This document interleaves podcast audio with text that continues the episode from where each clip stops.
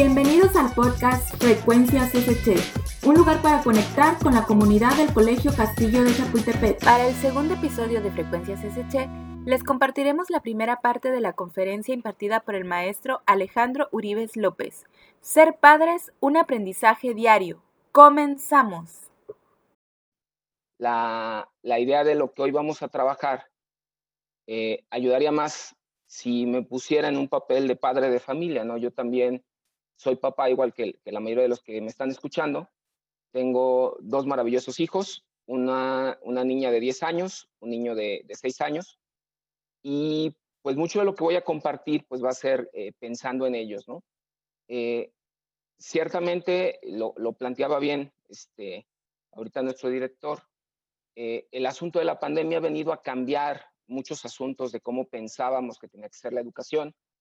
Ha venido a cambiar la, la cuestión afectiva de nosotros como padres, nos ha venido a poner en pruebas en muchos sentidos, ¿no? Hay en particular estudios del lado de la Universidad Nacional Autónoma de México que hablan de que el principal problema que tenemos nosotros como padres de familia es que no estábamos capacitados en las habilidades de enseñanza necesaria para trabajar con nuestros hijos desde casa, por un lado. Y el otro es toda la presión afectiva y social que estamos viviendo. Entonces, espero que esta conferencia sobre todo ayude en este segundo punto. Eh, ser padre no es fácil, en este tiempo me parece a mí que es más complejo y eh, espero que con, la conferencia podamos generar ambientes seguros, ambientes em, afectivos sanos para nuestros hijos, ahí desde donde ahorita están estudiando, ¿no? Que que es nuestra, nuestra casa. Bueno, con esto en mente, eh, me gustaría comenzar con eh, una pequeña pregunta. Bueno, primero hablar del propósito. Eh, reconocer como padre de familia la importancia del desarrollo de la afectividad en cada uno de mis hijos como una parte esencial de su desarrollo. Les decía, pues sobre todo ahorita que estamos en casa, a nosotros nos está tocando desarrollar también su afectividad, ¿no? Entonces, de por sí era una responsabilidad que teníamos previo a esta situación, pero ahorita es como más continua, ¿no? No tenemos, eh, sí, bueno, ciertamente tenemos el apoyo de nuestras escuelas a distancia, pero ya en lo concreto, pues nosotros somos los que estamos acompañando en este momento a nuestros hijos. Y bueno, para comenzar algunas, algunas preguntas que espero que nos ayuden a reflexionar. ¿Cómo nos demostramos afecto en la familia? En tu casa, en el lugar donde estás tú, papá, mamá. ¿Cómo se demuestran ustedes afecto? ¿Cómo, cómo se demuestran ustedes cariño? ¿Cómo se demuestran o cómo demuestran afecto a sus hijos, qué pequeños gestos o qué grandes gestos tienen para demostrar que les quieren. ¿Cómo se demuestran afecto entre ustedes? ¿Cómo se demuestran que se tienen cariño entre ustedes como pareja? Preguntas nos permiten arrancar, ¿no? O sea, les decía, el asunto central de nuestra plática del día de hoy es, vamos a hablar de sentimientos y vamos a hablar de cómo ayudarles a nuestros hijos y ayudarnos a nosotros mismos a manejar los sentimientos con los que, con los que estamos viviendo y los que estamos pasando. Bueno, el desarrollo de la afectividad parte de, entender que todo ser humano desde que nace tiene la necesidad de amar y de sentirse amado, ¿no? Esto, si uno ve la pirámide de Maslow y recuerda su pirámide en términos de necesidades, pues una necesidad importantísima de los seres humanos es la necesidad de sentirnos amados, ¿no? Si hablamos también de Eric Fromm, y bueno, por ahí pueden todavía buscar su libro que es El arte de amar, pues Eric Fromm nos hablaba de esto, de la necesidad que tenemos los seres humanos de amarnos y bueno, de que el amor también es algo que se va desarrollando, que se va aprendiendo, que poco a poco tenemos que ir cultivando, que tenemos que ir desarrollando como si fuera también una profesión. Entonces, en ese sentido, pues esta necesidad es algo que tenemos que continuamente estar expresando y desarrollando. De nuevo les decía, tanto con nuestra pareja, por eso la pregunta inicial, ¿no? Eh, eh, y con nuestros hijos también. Esta necesidad pues se expresa de diferente manera a lo largo de los años, ¿no? Vamos a ir viendo algunas maneras desde cómo se puede ir desarrollando. Para eso, de nuevo, otras preguntas, ¿no? Que nos pueden ayudar a reflexionar en torno a esto. ¿Mis hijos se sienten queridos? ¿Mis hijos se sienten aceptados? ¿De verdad yo me siento con mis hijos y los escucho? yo considero que mis hijos se sienten amados. Entonces, bueno, de nuevo, algunas preguntas que nos pueden ayudar a reflexionar eh, en torno a la afectividad de nuestros hijos. Si nuestros hijos se sienten queridos, aceptados, escuchados y amados, pues podrán sentar las bases necesarias para enfrentar de manera asertiva todos los retos emocionales que tienen en este momento y los retos emocionales que van a sentir en el futuro. De repente, bueno, yo, yo los entiendo, les digo también como padre, comprendo perfectamente, la situación nos ha llevado a de repente exigir o buscar exigir a nuestros hijos resultados, tenerlos que tener en estos espacios de computadora, de trabajo desde el aula, pero también es muy importante que nosotros podamos entender que más allá de eso, más allá de la calificación, más allá de eh, el resultado que tengan, lo importante es que ellos sientan nuestro cariño en este momento, ¿no? O sea, que eso nunca les quede duda de que existe cariño, de que les estamos queriendo y de que les estamos amando. Eh, de repente ya también, eh, lo decía nuestro director, ¿no?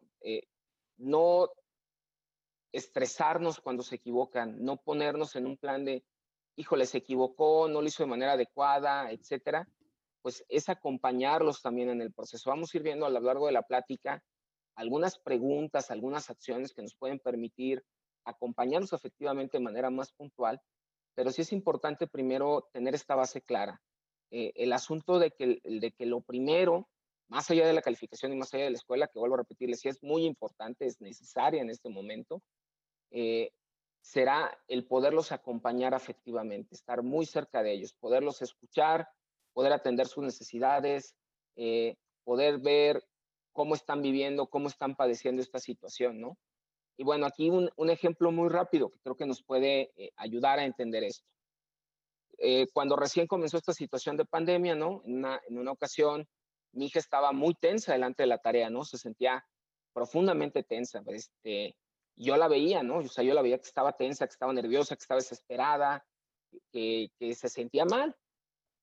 Y entonces le dije, a ver, deje el trabajo ahorita, ¿no? Este, me acuerdo muy bien que hasta la maestra seguía hablando, le dije, no, deja el trabajo ahorita, ahorita vamos a dejar el trabajo tranquilo, vente para acá conmigo, nos sentamos en la sala y nos pusimos a platicar. Y la primera pregunta para ella fue, bueno, ¿y cómo te sientes? ¿Sí? Bueno, me acuerdo muy bien que se soltó llorando, mi hija es deportista, ¿no? Entonces decía, pues es que me siento frustrada, perdimos los torneos que estaban en el, en el final del año, perdimos las copas, ya no pudimos competir, me siento frustrada porque no había mis amigas, quiero estar en el salón de clases y hacer las cosas como antes las hacía, este, y se puso a llorar, ¿no? Yo nomás me puse a escucharla, escucharla, escucharla, escucharla. Al final, pues simplemente la abracé y le dije, bueno, ¿y qué quieres que hagamos? ¿no? O sea, yo siempre trato de que mis hijos respondan ellos mismos, no les doy yo una respuesta, sino busco que ellos puedan responder. Vamos a ver que eso es como muy adecuado a la hora que trabajamos con ellos, estamos acompañándolos.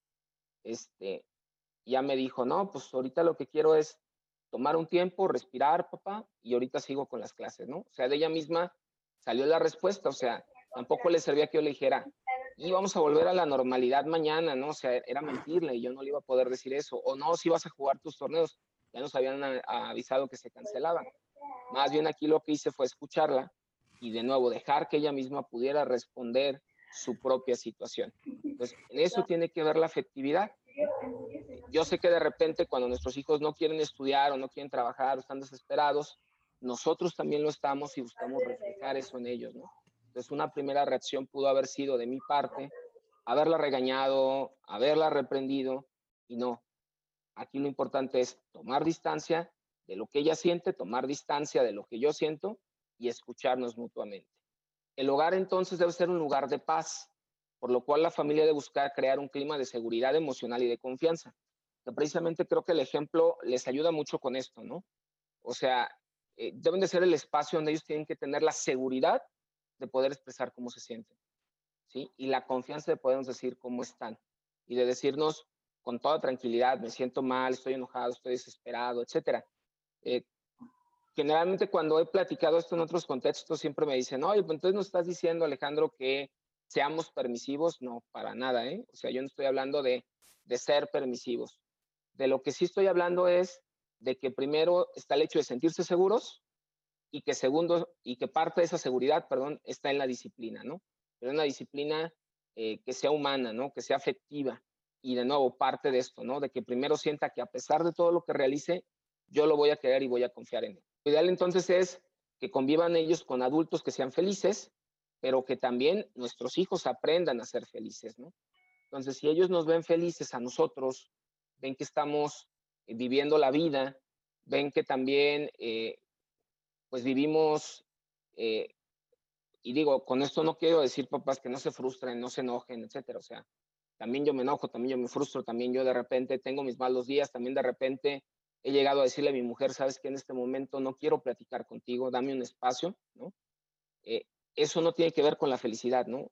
Vamos a irlo viendo a la hora de que veamos el manejo de sentimientos también, pero sí más allá del sentimiento, el asunto de ser feliz es que él entienda que siempre hay un propósito, ¿no? Y que siempre hay espacios para sentirnos seguros y cuidados, para poder hablar de cómo estamos, de cómo nos sentimos, y que eso poco a poco él le vaya mostrando el cómo ser feliz.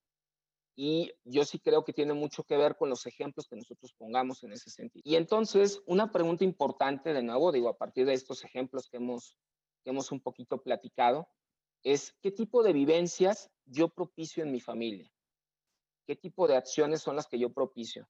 De repente ahorita delante de la situación de pandemia, en algún momento he tenido una plática con mi hijo, con mi hija para saber cómo se siente. De repente he tenido pláticas para hablar con ellos de sus sentimientos. De repente me he sentado con ellos para eh, entenderlos o en cómo o qué tipo de vivencias he tenido, ¿no? o por el contrario, mis vivencias han sido de frustración. Eh, también se va a decir, pues bueno, me he enojado, les he gritado, no era lo que yo quería, pero la verdad es que pues me, me desesperó la situación que estaban haciendo, cómo estaban llevando a cabo la tarea, cómo se estaba comportando, ¿no? Entonces, ¿qué tipo de vivencias estoy propiciando y qué tipo de vivencias he vivido yo en mi familia? Son preguntas centrales en este momento. Porque, nuevo, la situación pues nos ha puesto al límite, ¿no? Nos ha puesto al límite de tener que vivir estas situaciones afectivas en cuatro paredes. Eso también tiene su complicación. El desarrollo integral de nuestros hijos depende de las competencias emocionales que desarrolla a partir de sus vivencias, ¿sí? Y esto también es muy importante. Eh, si nosotros no les enseñamos a manejar la frustración, pues probablemente van a ser niños frustrados el resto de su vida.